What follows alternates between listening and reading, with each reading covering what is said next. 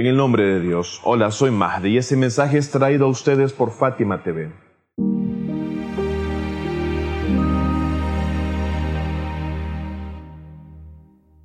Hablábamos en el capítulo anterior sobre una advertencia dada por el imam al-Hussein salam durante la época en la que Muawiyah aún estaba con vida y en donde frente a más de mil personas, todos ellos eruditos, doctores y personas de influencia, fueron invitados y reunidos en la ciudad de Mina durante los ritos del Hajj y fue expuesto a este corrupto tirano hijo de Sufián, expuesto tal como lo que era. Y ese sermón tiene varias características y razones para haberse llevado a cabo. Pero fue entonces apresurada la revolución del imam al-Hussein entonces. Obviamente no. Hay que ver la realidad de la historia. La revolución del imam al-Hussein no fue una de esas revoluciones que buscaban un gobierno mundial y propio de este plano existencial o la tierra. Cuando los pueblos del mundo llevan a cabo revoluciones y golpes de Estado, queriendo derrocar al régimen existente y ocupar su lugar, si lo hiciesen y lograsen su cometido, dirían, esta revolución y movimiento han tenido éxito. Pero si no, dicen, nuestra revolución ha fracasado. Pero la revolución del imam al-Hussein no fue así, puesto que no buscó el dominio de lo mundano. Es aquí donde algunos se han equivocado y han pensado que esa revolución iba en dirección del poder, de poder llegar a ostentar el poder del gobierno. La verdad es que la revolución del imam al-Hussein fue una lucha contra alguien que quería derrocar y destruir al Islam. Y el imam quería mantener al Islam y su verdad viva. Es entonces que con certeza el imam al-Hussein ganó este movimiento y su revolución llegó a su fin, ya que el Islam aún pertenece. El punto que tengo que señalar y enfatizar es que la herramienta de una revolución divina es diferente a las que usan otro tipo de revoluciones. Cada revolución tiene sus propias herramientas. La herramienta de quien quería mantener vivo al Islam es otra de la de aquel que quiere apoderarse del gobierno y su poder para así beneficiarse. ¿Qué herramienta utiliza la persona que quiere tomar entonces el poder de cualquier forma que pueda ocupar su lugar? Claramente sus herramientas son el dinero, las armas y la propaganda. Por un lado, lanza anuncios que impiden que la gente piense. Por otro lado, también paga dinero para comprar a algunas personas que son más codiciosas y finalmente, por otro lado, amenaza a los cobardes con tal de que nadie se pronuncie en contra del sistema.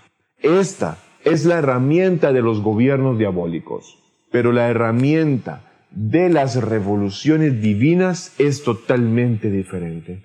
Cualquiera que quiera mantener la religión del Islam ya no tiene nada que ver con el gobierno mundano y no busca sobrevivir y gobernar por su cuenta. Su único objetivo es mantener viva la religión de Dios y para ello da todo lo que tiene sin pensarlo. Aquí, el poeta Sheikh Mohsen Abul Hab ha escrito un hermoso poema sobre el imam al-Hussein que también explica su propósito y el cual dice, se los quiero traducir, dice él, si la religión de Muhammad permanece solo por mi martirio, entonces venid hacia mí, oh espadas. Ese objetivo se logró en la epopeya de Karbala solo mediante el camino del martirio. Es por eso que el imam al-Hussein explicó a cualquiera que viniese a ayudarle que su destino inevitablemente era el de ser martirizado. Es decir, no había dinero de por medio ni tampoco poder. Y que ese destino del martirio era ya una certeza por las condiciones tanto políticas como sociales o históricas y sobre todo por el rechazo de quienes dieron la espalda al imam al-Hussein al último momento. Entonces, el imam sabía que ese martirio era una victoria por sí y que su martirio era una buena herramienta para mantener estable el Islam, alejándose de la falsedad, recordando a los demás en el futuro de la historia la diferencia entre la verdad y la falsedad. A los ojos de la gente, si el imam al-Hussein hubiese matado a todas las tropas de Omar ibn Sa'ad y de Yazid, y luego se hubiera apoderado del gobierno, no habría ganado religiosamente y no habría logrado su objetivo de hacer sobrevivir al Islam. El imam sabía que cada uno de sus compañeros martirizados resucitaría a lo largo de la historia y en el corazón de quienes año tras año les recuerdan y lloran de amor. ¿Quién puede ocultar el hecho de que alguien sostiene a su bebé en la mano y dice, denle agua, tiene sed. Entonces, en lugar de darle agua, le disparan y lo martirizan con una flecha de tres puntas. ¿Hay algún ser humano que pueda pasar por esta historia y olvidar la opresión de los omeyas? Es posible olvidar la opresión sobre los hijos del profeta Muhammad y su cautiverio por parte de Yazid. El imam sabía bien que el final era el martirio entonces, ¿por qué trajo a su familia a Karbala? Siempre para que el Islam nos alcance hoy día con su verdad. Esta fue su mejor razón para decir, quiero el Islam. Porque se preguntan algunos, ¿qué quería que le hicieran a él y a su familia y a sus fieles compañeros? La respuesta es que el imam solo quería el Islam y su eternidad. El imam al-Hussein sabía que la sangre vence a la espada.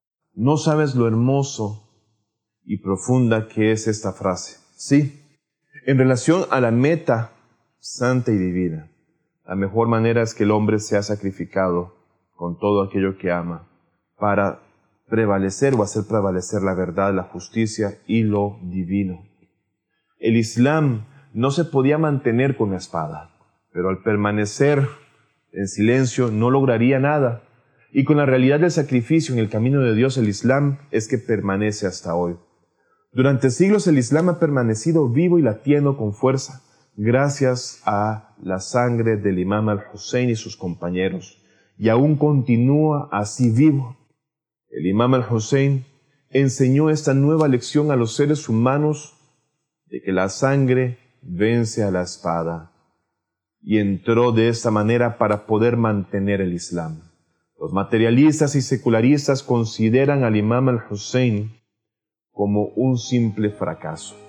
Pero desde un punto de vista superior, el imam al-Hussein no tuvo más remedio que ser martirizado para lograr su objetivo y lo logró con los mismos medios divinos y ganó.